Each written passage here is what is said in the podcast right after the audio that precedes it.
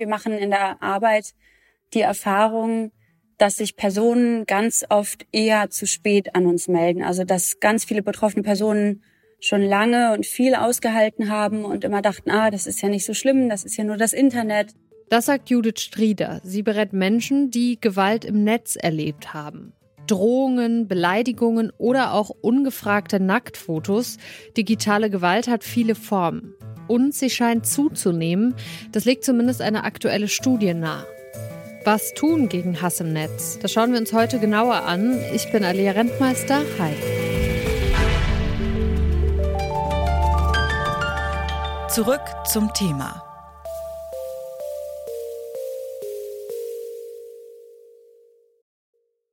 Vergewaltigungs- oder Morddrohungen, Beschimpfungen und Hate Speech gegen bestimmte gesellschaftliche Gruppen.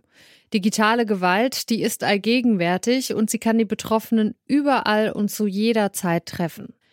Wie verbreitet Hass im Netz ist, das zeigt eine neue repräsentative Studie mit dem Titel Lauter Hass, leiser Rückzug. Die Studie wurde von verschiedenen Organisationen im Rahmen des Kompetenznetzwerks gegen Hass im Netz durchgeführt. Tausende Internetnutzerinnen wurden dafür befragt. Und dabei zeigt sich, jede zweite Person wurde schon mal online beleidigt und einem Viertel der Befragten wurde körperliche Gewalt angedroht. Der Hass im Netz, der trifft aber nicht alle in gleichem Maße. Personen mit sichtbarem Migrationshintergrund, junge Frauen und queere Menschen erleben besonders häufig digitale Gewalt. Warum das so ist, das hat mir der Kommunikationswissenschaftler Jörg Mattes von der Uni Wien erklärt. Das liegt oftmals daran, dass Hass tiefer liegende Ablehnungen und Einstellungen widerspiegelt. Das können zum Beispiel sexistische Einstellungen sein, die in der Gesellschaft vorherrschen, die sich dann beim Hass manifestieren und durch den Hass sichtbar werden, oder eben auch sogenannte gruppenbezogene Einstellungen. Das heißt negative Einstellungen gegenüber einzelnen sozialen Gruppen, die dann meist zu einer Stereotypisierung führen oder zu einer vorurteilsbehafteten Rede führen. Ähm, also meist sind es, äh, ist der Hass gegenüber einzelnen vulnerablen Gruppen gespeist aus tiefer liegenden Einstellungen gegenüber diesen vulnerablen Gruppen. Jörg Mattes forscht zu Hasspostings im Internet und dass der Hass auf Social Media zuzunehmen scheint, das sieht er darin begründet, dass in den letzten zehn Jahren eine zunehmende Polarisierung in der Gesellschaft stattfindet. Die Ursache dafür sieht Mattes in den verschiedenen Krisen, Pandemie, Krieg oder auch das Klima. Menschen posten Hassnachrichten im Internet vor allem aus dem Bauch heraus, zum Beispiel wenn sie eben sehr, sehr wütend sind. Und dass diese Wut sich dann so bahnbricht, das hat viel mit den sozialen Medien selbst zu tun.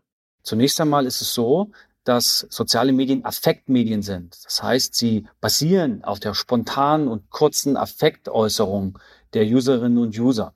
Zudem ist es oftmals eine anonyme Äußerung. Das heißt, ich kann das relativ geschützt tun ohne mich selbst zu offenbaren.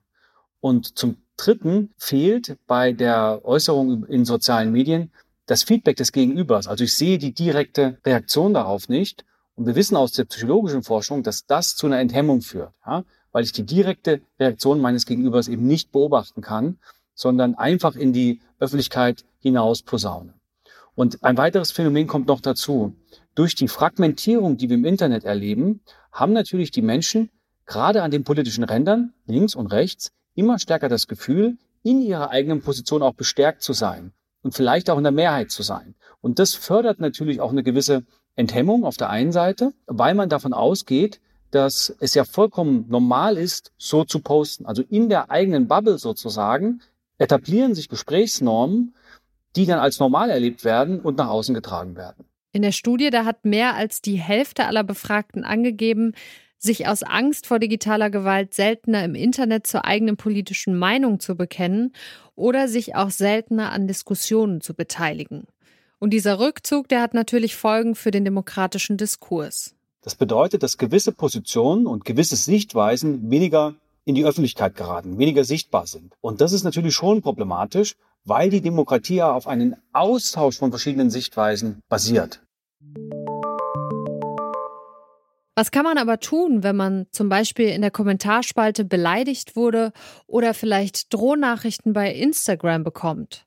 Das weiß Judith Strieder. Sie ist Psychologin und berät für die Organisation Hate Aid Betroffene von digitaler Gewalt. Sie sagt, das, was sehr gut hilft, ist das Gefühl, ähm, damit nicht alleine zu sein. Also sich erstmal einer Person anzuvertrauen. Das kann eine Person im privaten Umfeld sein, also eine Vertrauensperson. Aber natürlich auch wir, also Personen, die digitale Gewalt erleben, können sich immer an uns wenden und erstmal einfach darüber sprechen, das so ein bisschen einordnen, schauen, was ist da eigentlich passiert und wie geht's mir und was brauche ich jetzt, damit es mir wieder besser geht. Genau, und dann kann man eigentlich auch immer die E-Mail, den Hasskommentar, was auch immer, also das, was der Inhalt sozusagen der digitalen Gewalt ist, erstmal sichern, weil dann hat man's. Da ist ganz, ganz wichtig, dass man rechtssichere Screenshots macht. Ähm, Anleitungen dazu finden, findet man auf unserer Website. So grob zusammengefasst ist, muss da einfach mehr Information drauf sein als auf einem normalen Screenshot, den man am Handy machen kann. So ein Screenshot, der kann dann als Beweismittel dienen. Und im nächsten Schritt kann man sich dann überlegen, wie man weiter vorgehen möchte, sagt Strieder. Möchte man den Inhalt danach vielleicht melden, in der Hoffnung, dass er gelöscht wird? Möchte ich die Person blockieren, damit sie mich nicht mehr äh, kontaktieren kann? Und genau, die rechtlichen Schritte wären dann eben einmal entweder strafrechtlich, also ich gehe zur Polizei und zeige das an, oder zivilrechtlich, also ich gehe zu einer Anwaltskanzlei und gehe zivilrechtlich gegen eine Person vor. Dafür bieten wir auch Prozesskostenfinanzierung an, weil das eben sehr, sehr teuer ist. Und wir uns wünschen, dass alle Personen sich gegen digitale Gewalt auch zur Wehr setzen können. Doch der Hass im Netz, der geht nicht nur Betroffene, sondern uns alle an. Das sagt auch Kommunikationswissenschaftler Jörg Mattes.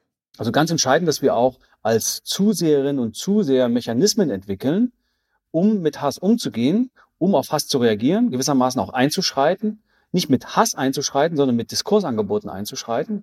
Wenn man auf Social Media Hass gegen andere beobachtet, dann sollte man sich lieber nicht in hitzige Diskussionen einmischen, rät Judith Strieder. Sie hat einen besseren Vorschlag. Was man aber machen kann, ist immer, wenn eine Person einen Shitstorm erlebt oder mehrere ähm, gewaltvolle Kommentare abbekommen hat, dann kann man ein positives Kommentar verfassen, also dass man sozusagen über positive Bestärkung der Person mitteilt und zeigt, so hey, hier gibt's auch ein Gegengewicht sozusagen. Und was man auch immer machen kann, ist der Person eine direkte Nachricht zu schreiben und einfach zu sagen, hey, ich habe das gesehen und das ist nicht in Ordnung und genau, zeige mich solidarisch. Ähm, das haben auch Studien ergeben, dass das viel, sehr, sehr viel wert ist für Personen, die selber von digitaler Gewalt ähm, betroffen sind, dass sie einfach äh, ja auch das Gefühl haben, nicht alleine zu sein. Hassnachrichten im Netz, die haben oft schwere psychische Folgen für die Betroffenen. Und sie sorgen dafür, dass Menschen sich nicht mehr online äußern.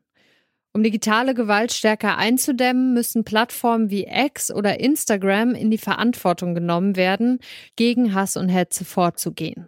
Und es ist wichtig, dass wir alle das Problem ernst nehmen, damit Betroffene über ihre Erfahrungen sprechen und sich Hilfe suchen können. Denn es ist eben nicht nur das Internet. Wenn ihr selbst von Hass im Netz betroffen seid, dann könnt ihr euch zum Beispiel an die Beratungsstelle von Hate Aid wenden oder an die juristische Beratung von Fair sprechen. Das war's von uns für heute. Die Redaktion dieser Folge, die hatte Lars Fein. Produziert hat sie Florian Drexler und ich bin Alia Rentmeister. Macht's gut. Zurück zum Thema vom Podcast Radio Detektor FM.